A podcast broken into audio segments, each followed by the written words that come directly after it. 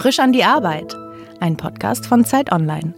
25 Fragen über Arbeit, Glück und Geld. Herzlich willkommen bei Frisch an die Arbeit.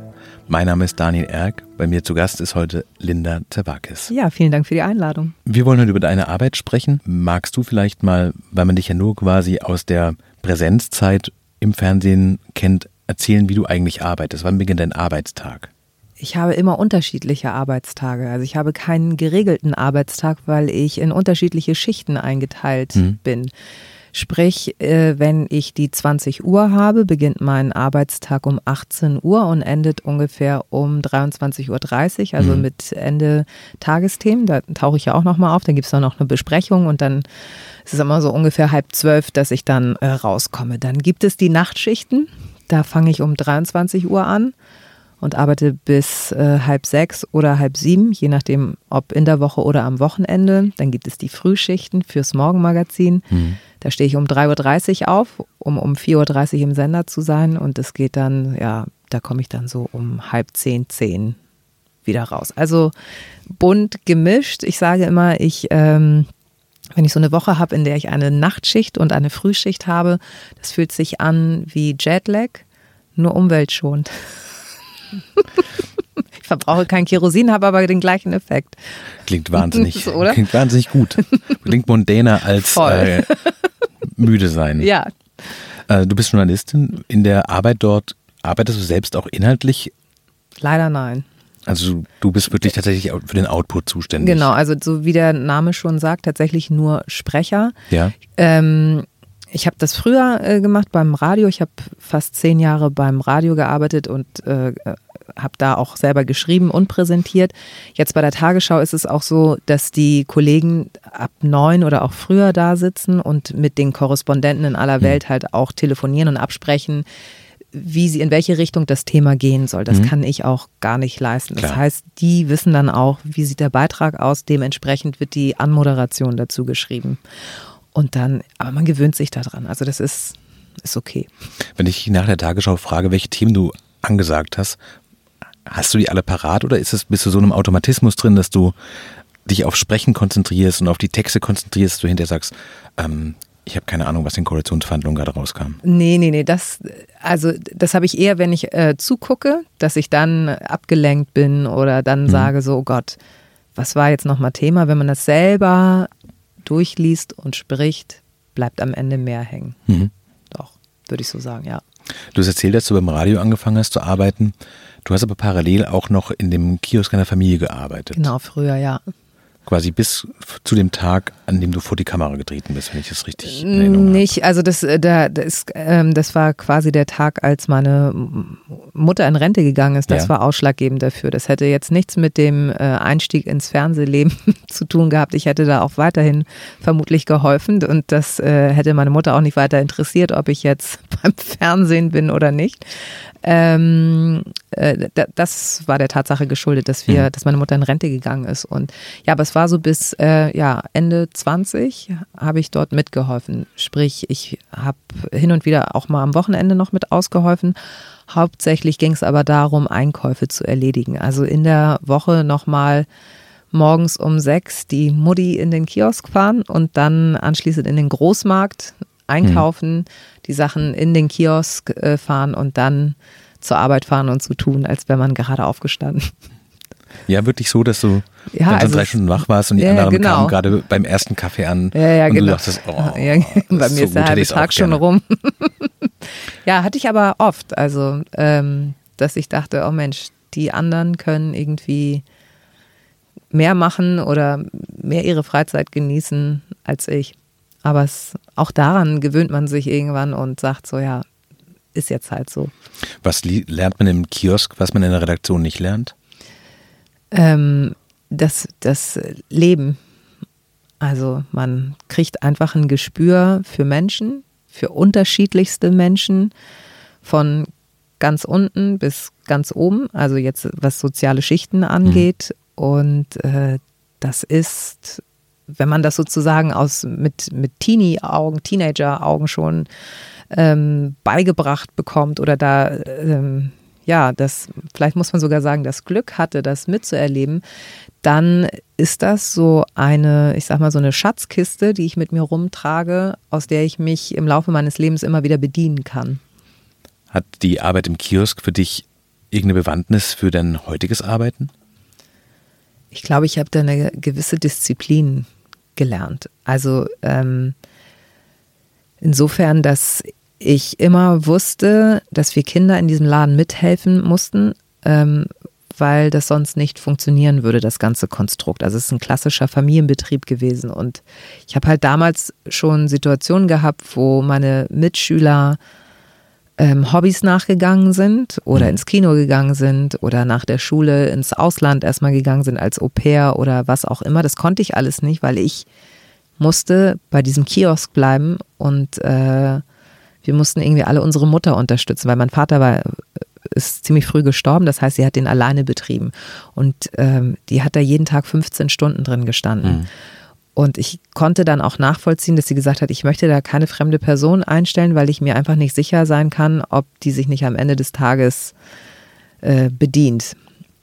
Und dafür war das zu hart und ich hatte einfach Hochachtung davor, was meine Mutter für uns geleistet hat und deswegen war diese Disziplin, habe ich gar nicht groß hinterfragt, sondern ich habe das einfach gemacht. Das merkt man dann erst im Nachhinein, was man in der Zeit alles geleistet hat. Und ich glaube, ich kann einfach ähm, mehr ab als andere. Also ich kann wirklich arbeiten bis zum Umfallen, würde ich jetzt von mir sagen. Und ähm, bin mir sozusagen auch nicht zu schade, bestimmte Sachen zu mhm. machen. Das habe ich auch dort gelernt. Also ne, man, man, man lernt so eine gewisse Demut auch. Demut vor den anderen Leben der anderen Menschen. Mhm. Weil ähm, das waren jetzt nicht nur äh, Upper-Class-Kunden, sondern mhm. es waren auch Menschen aus sozial äh, kleineren Schichten, also aus den unteren Schichten, die morgens schon betrunken waren oder die halt arbeitslos waren und einfach nicht wussten, wohin mit sich und mit ihrem Leben. Und äh, wenn man das früh mitbekommt, dann ist das auch ein Anreiz zu sagen, okay, ich ähm, möchte gerne arbeiten, um mir gewisse Dinge im Leben leisten zu können. Und deswegen habe ich jetzt auch eine gewisse Demut vor dem Job, den ich jetzt habe. Also ich habe eine gewisse Ehrfurcht und auch eine gewisse Dankbarkeit dafür, dass hm. ich dort bin, wo ich bin. Was wolltest du denn damals eigentlich werden? Äh, ich bin ja die, diese planlose Fraktion. Ich hatte zwischendurch auch mal Stewardess bei mir stehen, weil ich so auf diese Uniform stehe. ja, aber da mein Talent als Kellnerin nicht so ausgeprägt ist, habe ich das lieber gelassen. Es hätten wahrscheinlich sehr viele Tomatensäfte auf irgendwelchen Hosen und Kleidern äh, wär, wären gelandet und dann, äh, ja, dann habe ich gedacht, dann mache ich doch mal irgendwas mit Medien. Wirklich so? ja. So aus diesem Zeitgeist raus zu sagen, so ich Medien. Gar, ich hatte wirklich gar keinen Plan. Also es war schlimm. Alle um mich herum. Ich hatte dann so belesene Freundinnen, die machten dann irgendwie in Paris ein Praktikum beim Spiegel und äh, das und dieses und jenes. Und dann war ich so, echt? Ja, pff, ich muss erst mal äh, gucken. Und dann habe ich ähm, gedacht, ach, Werbeagentur, weil das mhm. war aber irgendwie die Freundin von einer Mutter, von einer befreundeten Mutter, die sagte so, du, ich kenne da jemanden, schreib doch mal eine Bewerbung. Und dann, aber es war jetzt sozusagen nicht die direkte Beziehung, sondern ich habe dann einfach eine Bewerbung geschrieben und dachte so, ach, eigentlich ist es ja ganz schön, sich so kreative Ideen und so habe ich mir ganz äh, lustig vorgestellt. Das Pro Problem war nur, dass ich mich da vorgestellt habe und sie sagte dann so, ist ja schön und gut, ähm, aber wir sind hier in der Kundenberatung. Es geht hier um Kostenvoranschläge. Ich so, Ach, du warst auf Beratungsseite, nicht auf Texter oh, oder hab Grafikerseite. Habe ich nicht geschnallt. Ja. Und dann habe ich aber gesagt, ja, ich habe aber acht Monate Zeit, weil ich hatte ja keinen Plan. Und äh, die haben mich trotzdem genommen, irrsinnigerweise. Und ähm, dann habe ich da sehr schnell gemerkt, beziehungsweise die Ausbilderin, die ich da hatte, die hat nicht ähm, ganz verstanden, dass ich noch nie in meinem Leben einen Kostenvoranschlag geschrieben habe. Geschweige denn, was ähm, 18 Eintel ist, 4c, keine Ahnung. Fachvokabular. Fachvokabular, wie groß Werbeanzeigen genau. sind. genau. Und ähm, die ist so ein bisschen an mir verzweifelt und wir haben uns gegenseitig verzweifelt und dann habe ich mich so ein bisschen an die Kreation, also an die kreativen Leute, die Grafik gemacht haben mhm. und Text und da fand ich die Texter alle sehr äh, lustig und die haben mir dann eine Aufgabe gestellt und die habe ich ganz gut bewältigt und dann durfte ich mein Praktikum bei denen fortsetzen, was ganz toll war. Das war letztlich der Einstieg, auch in die Richtung Journalismus zu gehen? Äh, ja, weil ich dann merkte, so, okay, Sprache, es scheint irgendwie ganz gut zu gehen. Und ich wollte, dann merkte ich so, ja, eigentlich wolltest du ja mal zum Fernsehen, aber ich hatte nicht, ich habe mich das nicht getraut. Weil, Was wolltest du beim Fernsehen denn werden? Äh, Moderatorin, weil ich selber früher als Kind, ähm, ich durfte viel Fernsehen gucken. Mhm. Ich glaube, im Vergleich zu deutschen Kindern. Und mich hat das schon immer fasziniert. Du hast deinen Traumjob dann habe ich den, also ich, ja, letztendlich ja. Ich wollte natürlich damals so zu MTV und Viva, das ging gerade mhm. ab. Und da war ich aber nicht fancy genug. Und dann dachte ich, okay, dann mache ich jetzt erstmal Radio, weil das habe ich mich dann nicht getraut, so direkt zum Fernsehen zu gehen, sondern dachte, ich muss jetzt mir erstmal eine Grundlage verschaffen, um überhaupt mal so journalistische Luft zu schnuppern. Und habe das gemacht, habe da auch volontiert und habe das aber nie so ganz aus dem Blickwinkel so gelassen. Aber ich hatte damals nicht das Selbstbewusstsein zu sagen, so ja, ich, ich gehe jetzt zum Fernsehen. Das fand ich vor mir selber irgendwie so ein bisschen albern. Ich würde gerne die erste Frage aus dem Fragebogen stellen. ähm, glaubst du, dass deine Zufriedenheit im Beruf dadurch kommt, dass du deinen Traumjob und deiner Berufung gefolgt bist? Ja, unbedingt. Also wer nicht glücklich in seinem Job ist, ist kann sich gesund, gesundheitlich schon mal ein bisschen abschreiben. Also ich glaube, da sind einfach Defekte dann da, wenn man äh, irgendwo hingeht, wo man nicht glücklich ist und auch weiß, nicht glücklich wird. Das äh, kann mir sagen, wer will, das, das schlägt sich irgendwann auf die Gesundheit nieder. Das ist nicht gut. Und das habe ich nicht. Also ich schlafe zwar wahnsinnig wenig durch diese katastrophalen Arbeitszeiten manchmal, mhm. aber ich mag das trotzdem sehr, sehr gern, was ich mache. Was ist für dich Glück am Arbeitsplatz? Zufrieden zu sein, also eine Zufriedenheit und auch angenehme Kollegen zu haben. Ich finde, das ist äh, entscheidend. Auch, also auch irgendwie das Verhältnis zum äh, Chef, dass, also dass, dass das irgendwie alles gut funktioniert. Die Zufriedenheit zu finden ist ja sehr schwer. Das richtige Maß, wie viel man arbeitet. Es kann ja auch schön sein, einen Tag zu haben, in dem gar nicht so viel los ist, man einfach nur so seinen Dienst nach Vorschrift macht und frei nach Hause geht. Ähm, Mache ich ja letztendlich. Ne? Also das, das ist ja auch das Schöne. Ich kann, ähm, ich lasse die Arbeit bei der Arbeit und gehe mit mir selbst und meinem Kopf nach Hause.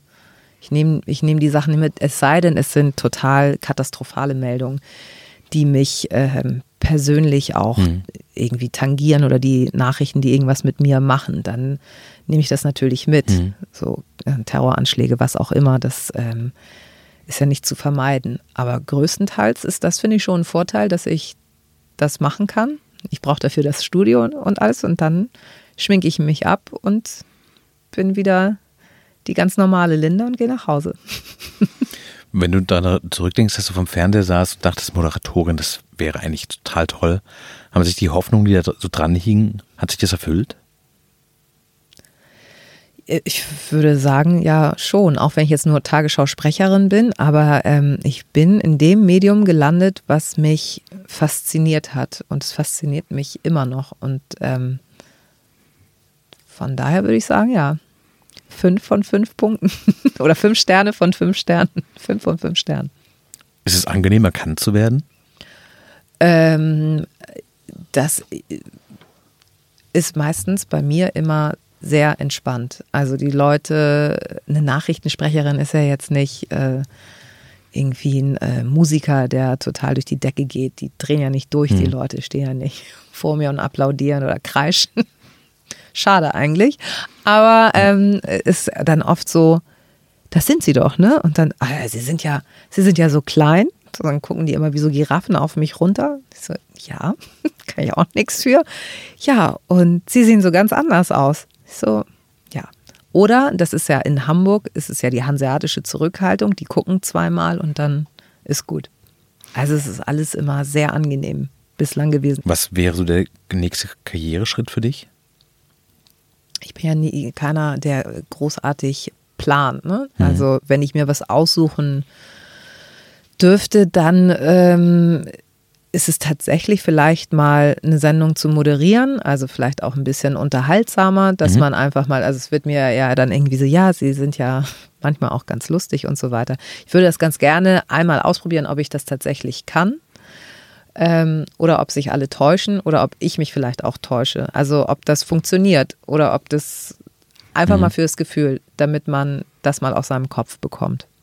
Das heißt, es ist die ganze Zeit im Hinterkopf zu denken, eigentlich bin ich ja ziemlich witzig, aber es merkt nee, keiner. Na, nee, nee, darf, da, ich das, darf, ich das, bitte, bitte einmal ausleben? Nee, das, das, hört sich Dann, ja ganz schlimm an. Leute, nein, die von sich behaupten, so, ey, ich bin so lustig, ich kann einen Witz, mehr kann ich gar nicht. Nein, aber mal den Witz. Es ist ein Griechenland-Witz. Warte mal, jetzt muss ich auch schon wieder überlegen, wie der geht. Äh, wollen wir heute griechisch grillen? Ohne Kohle. ja. oh. Ja, in Hochzeiten ja. der Finanzkrise äh, bin ich an dem nicht mehr äh, vorbeigekommen. Und ähm, ja. Äh, nein, also witzig ist vielleicht, dass dann denken alle sofort an Comedy oder so. Aber vielleicht äh, gibt es irgendwann eine Sendung, die zu mir passt, wo ich denke, ja, das, äh, da hätte ich Lust, die mal auszuprobieren, um zu gucken, ob das mhm. funktioniert. Und wenn nicht, auch nicht schlimm. Weil ich das, was ich jetzt habe, auch super gerne mache, wirklich. Wenn du sagst, du frei arbeitest, bist du ja eigentlich dein eigener Chef auch, oder? Äh, die, für die Sachen, die ich nebenbei mache, ja. ja. Bist du ein guter Chef? Für dich selbst? Oh Gott. Für mich selber, ich glaube, nein. Aber woran mache ich das fest? Gut, ja. Ähm, Bist du ungeduldig mit dir? Lädst du dir zu viel Arbeit auf? Ich bin vor allem sehr kritisch mit mir oft kritischer. Also es geht dann äh, so Freunden und so schon, Familie auch schon immer wieder auf, auf die Nerven. Ähm, ich bin mir dann selber nicht gut genug, glaube ich. Das ist, kann anstrengend sein. Also du bist in der Regel strenger als dein Umfeld, deine genau. Chefs. Die strengste ja. bist du. Ja. Ist eigentlich auch ganz angenehm, wenn man weiß, äh, man hat keine offene Flanke und es kommt nichts auf einen zu, ja, weil man das ja. immer schon dreimal abgecheckt hat. Das macht man doch Mit, deswegen auch ein bisschen, oder? Ja, ja, ja, kann man so sagen, ja. Ähm, wenn du darüber nachdenkst, dass du irgendwann in Rente gehen wirst, gutes Gefühl und das Gefühl von Freiheit und eher das Gefühl, dann fehlt mir sehr großer Teil der Sinnstiftung in meinem Leben. Ganz ehrlich, solche Gedanken mache ich mir gar nicht, weil das noch viel zu weit weg ist. Also für mich persönlich, das kann natürlich alles immer sehr schnell passieren, aber das ist so, ich habe mir das abgewöhnt, diese äh, Szenarien. Also es ist jetzt nicht Worst Case, weil irgendwann gehe ich ja in Rente. Aber ich bin doch eher ein Mensch, der im Hier und Jetzt lebt. Ich habe mir das abgewöhnt, dieses, oh Gott, und was mache ich denn dann? Und was mache ich denn, wenn es dann irgendwann mit der Tagesschau nicht mehr ist? Das ist einfach, habe ich in der Vergangenheit gemerkt, das ist einfach so viel Stress. Oder ich stress mich damit am meisten mit Dingen, die ja gar nicht da sind. So. Und das, dafür habe ich keine Zeit und auch keine Kraft mehr. Von daher kann ich dir das leider nicht beantworten. Würdest du den Job aufgeben, wenn du genug Geld hättest und nicht arbeiten müsstest? Ich glaube nicht. Warum? Weil ich das auch als ein Privileg empfinde, zur Arbeit gehen zu können. Also das, ähm, und dass man am Ende des Monats dafür Geld bekommt. Es geht dann gar nicht des Geldes wegen darum, sondern mhm. sich einfach diese Aufgabe zu haben. Ich glaube, ich würde sonst total verloddern und nur noch im Jogger vor die Tür gehen. So. Gibt es diesen Betrag, bei dem du weich wirst und sagst, für das Geld würde ich, würde ich alles machen? Nee, also alles machen für, für eine gewisse, so, also würde ich, kann ich nicht, bin nicht käuflich. Also das, äh, bin auch schon mal gefragt worden, ob ich mich für, für einen Playboy ausziehen würde oder mhm. in Dschungel. Das sind so Sachen, da kannst du mir so viel Geld geben, dass ich mir davon zehn Häuser kaufen würde. Das könnte ich nicht machen, weil ich da einfach nicht hinterstehe. Also ich. Aber haderst du da mit dir und sagst sowas, warum, warum nee, muss ich so sein? Nee, ich also ich habe schon, ich hab schon öfter auch Sachen ausgeschlagen, für die es ganz viel Geld gibt, die, wo ich aber mhm. einfach kein gutes Bauchgefühl habe. Ich bin ich höre ganz doll auf meinen Bauch, der ist ganz wichtig für mich. Also die, die Signale, die der sendet. Mhm. Und wenn der Bauchschmerzen signalisiert, dann lasse ich die Finger davon. Schön doof. Wahrscheinlich muss ich. also ich kenne das schon von mir, dass ich äh, Ehrenrunden drehen muss und ähm, das ist okay.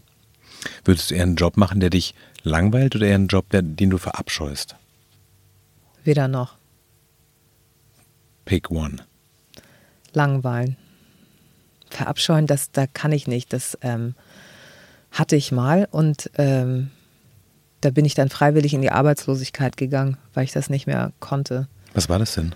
Ich habe diese, ich war Redakteurin bei diesen Nachmittagstalkshows mhm. und ähm, hatte zwischendurch ein Projekt gemacht für einen öffentlich-rechtlichen Sender. Das ging dann aber nicht, musste dann wieder zurück. Also ich war bei einer Produktionsfirma und musste dann wieder diesen Trash-Talk machen. Und das habe ich nicht mehr ausgehalten. Ich habe es nicht mehr ausgehalten, die Menschen da irgendwie, ja, die haben wir nicht gut behandelt zu der Zeit. Und das, ähm, dann bin ich, habe ich, weiß ich noch, dann habe ich gesagt, so, ich habe gemerkt, dass ich da nicht rauskomme, weil die Kollegen waren wahnsinnig nett. Also mhm. das, es gab sozusagen einen Grund zur Arbeit zu gehen, weil man sich auf die Kollegen gefreut hat. Aber der Inhalt der Arbeit war, war widerlich für mich. Und deswegen habe ich gesagt, okay, ich komme dann nur raus, wenn ich jetzt kündige. Und ich hatte nichts Neues und war ein halbes Jahr tatsächlich arbeitslos. Und es war aber genau die richtige Entscheidung. Weil sich in einem halben Jahr Sachen ergeben haben oder nee, weil, das weil ich, so weil, befreiend war? Genau, weil es so befreiend war und auch irgendwie reinigend. Ich war so froh, dass ich mit dem ganzen, ich sage jetzt mal in Anführungszeichen Schmutz in meinen Augen mhm. nichts mehr zu tun hatte. Ich habe mich quasi so reingewaschen wieder. Also war das okay für dich, arbeitslos zu sein? Für eine Zeit lang Stress? schon und irgendwann äh, bin ich nervös geworden. Also so nach einem halben Jahr war es dann schon so, dass ich so dachte, so jetzt äh, sollte aber mal wieder was passieren, weil dann habe ich gemerkt, dann bin ich unruhig geworden. Du scheinst sehr relativ altruistisch in deinem Arbeitsleben zu sein. Worauf kannst du eher verzichten? Anerkennung von anderen oder Geld? Oh, schwierige Frage. Ähm, worauf kann ich eher verzichten? Naja, am Ende des Tages brauche ich ja das Geld, ne? so, also, obwohl Anerkennung auch wichtig ist. Das braucht man auch so ein bisschen als, als ähm, Politur, ne? Für einen selber. Aber am Ende des, wenn ich, wenn ich jetzt ganz pragmatisch denke, dann äh, brauche ich das Geld.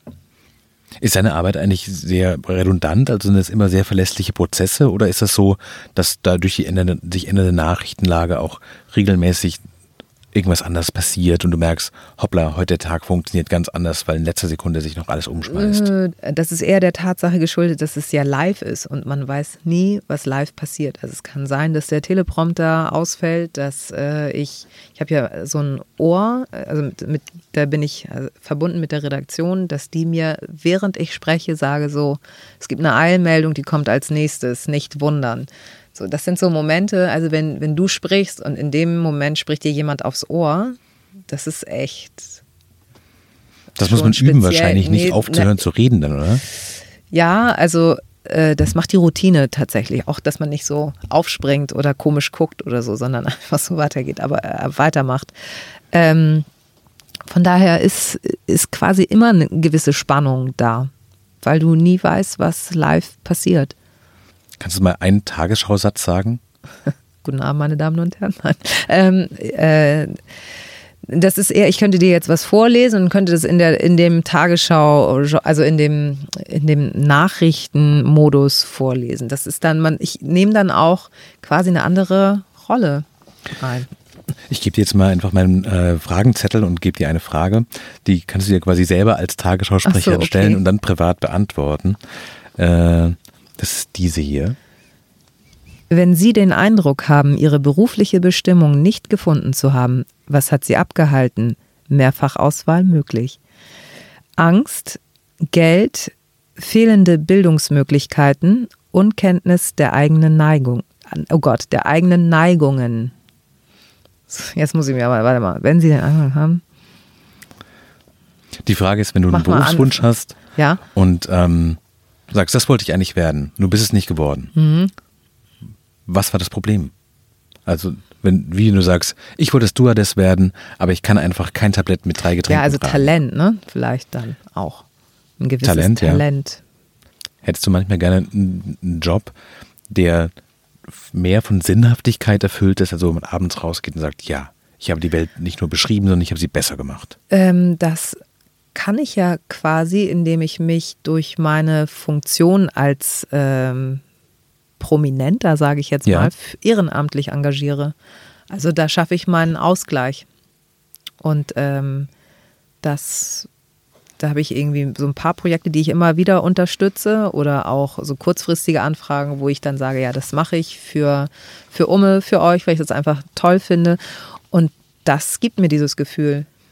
Also es ist, kann ich ganz gut kombinieren. Welche sind die härtesten Tage bei der Arbeit für dich? Ähm, also entweder, wenn, wenn fiese Nachrichten drin mhm. vorkommen, also wo man das Gefühl hat, man hat jetzt 15 Meldungen und 13 äh, läuten den Weltuntergang ein. Oder ähm, wenn zu Hause Chaos herrscht, sprich alle Kinder krank, kaum geschlafen und mhm. dann so tun, als ob man acht Stunden geschlafen hätte. Das finde ich ist, also ist aber für mich persönlich, ne? Ich möchte dann ja da auch nicht groß rumjammern und so, sondern ich möchte dann ja funktionieren, aber das ähm, ist einfach schwierig. Gibt es Situationen, in denen du da sitzt und denkst, wenn ich gerade nicht so gut beherrscht wäre, würde ich gerade entweder total ausflippen, wütend werden oder anfangen zu weinen? Ja. was, hast du einen Trick, was du machst, dass du, dass du sagst, dann wirst du unterm Tisch nervös oder wie, wie Mm. Wie beherrscht man seine Emotionalität in der Situation, in der man wirklich gerade exakt den Weltuntergang verkündet? Ähm, das geht, weil ich in dem Moment, in dem ich bei der Arbeit bin, ankomme, ähm, auch eine gewisse Professionalität mitbringe und das erwarte ich auch von meinem Umfeld. Ich erwarte da auch, dass meine Mitmenschen bei der Arbeit nicht komplett durchdrehen. So. Mhm. Und das, ich glaube, die Erwartungshaltung haben die auch an mich. Und deswegen, ähm, und das vergiftet ja auch das Arbeitsklima. Stell dir vor, der ist immer einer, der komplett seinen Emotionen freien Lauf lässt. Nur weil er schlecht geschlafen hat oder mhm. irgendwie mit dem falschen Fuß aufgestanden ist, das will ich dann da auch nicht wissen. Also, das ist dann, kann man, glaube ich, verpacken unter dem Decknamen Professionalität. Ja, und du bist ja auch eine deutsche Institution. Also wenn die Welt untergeht, sitzt du da und würdest sagen, Guten Abend, meine Damen und Herren. Heute ist die Welt untergegangen. Ja. Stell dir das mal vor. Ähm, ja, ich hoffe, dass das nicht, nicht so bald passiert. Nee. Der Gedanke, dass es für die Welt vollkommen unerheblich ist, ob du das verkündest dort oder nicht, ist es erleichternd zu wissen, dass du total austauschbar bist und es ganz viele Leute gibt, die, wenn du krank wirst oder keine Lust mehr hast, super einspringen können. Gutes Gefühl, oder eher so ein bisschen belastend, weil du dir doch wünschst, wenn die Welt untergeht, dann wollen die Leute das von Linda Zerwakis hören. nee, nee, das, äh, nee, das, das wäre ja auch ein bisschen absurd, das zu denken. Nee, also ich bin austauschbar. Absolut. Und du scheinst deine Ruhe damit zu haben. Ne? Ja, genau. Also ich genieße das jetzt, solange ich das machen darf. Und wenn irgendwann nicht mehr, dann überlege ich mir halt wieder was Neues. Dann gibt es noch den einen Wunsch, den du beruflich offen hast, jenseits der äh, Moderation des Wetten das Nachfolgers, dass du sagst, also wenn, wenn, das, wenn das Fernsehen für mich vorbei ist, dann mache ich den, die Tierfarm auf. Nee. Das ist mir viel zu viel Dreck. nee, ich mache, äh, wenn das alles nicht klappt, dann überlege ich tatsächlich, es gibt so einen Traum von mir, tatsächlich so eine Frühstückspension in Griechenland, also bei schönem Wetter. Frühstückspension deswegen, weil ich nicht kochen kann. Also mhm. die sollen sich bloß nicht einbilden, dass sie bei mir warmes Essen bekommen. Kann ich ja selber für mich kaum äh, herrichten. Äh, Frühstück kriege ich noch hin. So, ich würde sagen, maximal zehn Betten. Und ähm, dann würde ich das damit begründen, einfach mein Sonnendefizit, was sich in Hamburg über die Jahre angesammelt hat, äh, wieder auszugleichen. Das müsste aber natürlich am meinem geliebten Mittelmeer sein. Weißt du schon genau, wo es sein müsste? Nee.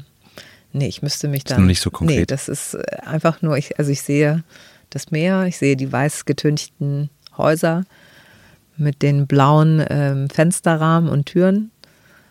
Und dann, also ein Esel müsste noch dabei sein. Ich liebe Esel. Also vielleicht auch ein Tier, ein Esel und eine Katze.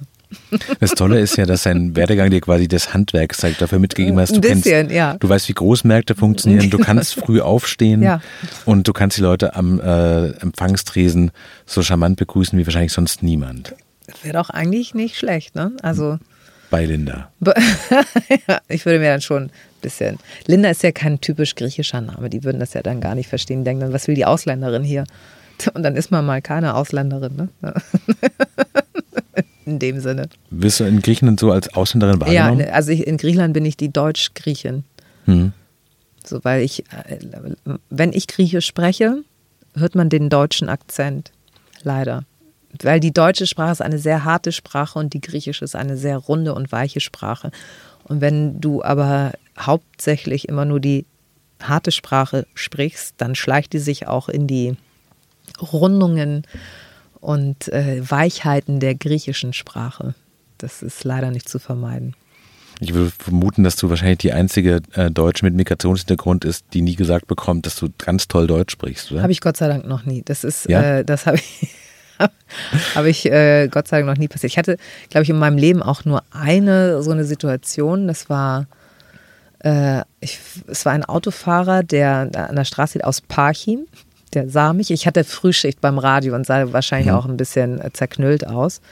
Und der kam dann auf mich zu und meinte so, Entschuldigung. Und dann so, können Sie mich verstehen? Und ich so, ja, warum denn nicht? Naja, Sie sehen so dunkel aus. und also ich finde, nach einer Frische, ich habe eine Gesichtsfarbe wie ein Feta-Käse. Hm und habe halt die dunklen Haare dazu. Aber sie sehen so dunkel aus, fand ich sehr amüsant. Und ich so, wo wollen Sie denn hin? Und wenn Sie jetzt noch, wenn Sie da unbedingt hinwollen, dann sollten Sie jetzt netter sein. Hast du gesagt? ja. Und habe dabei aber gelacht und dann musste er aber auch schmunzeln. Das war Frisch in die Arbeit, der Podcast bei Zeit Online. Zu Gast war Linda Zerwakis. Ganz, ganz herzlichen Dank für das tolle Gespräch. Gerne, ich habe mich hier sehr wohl gefühlt.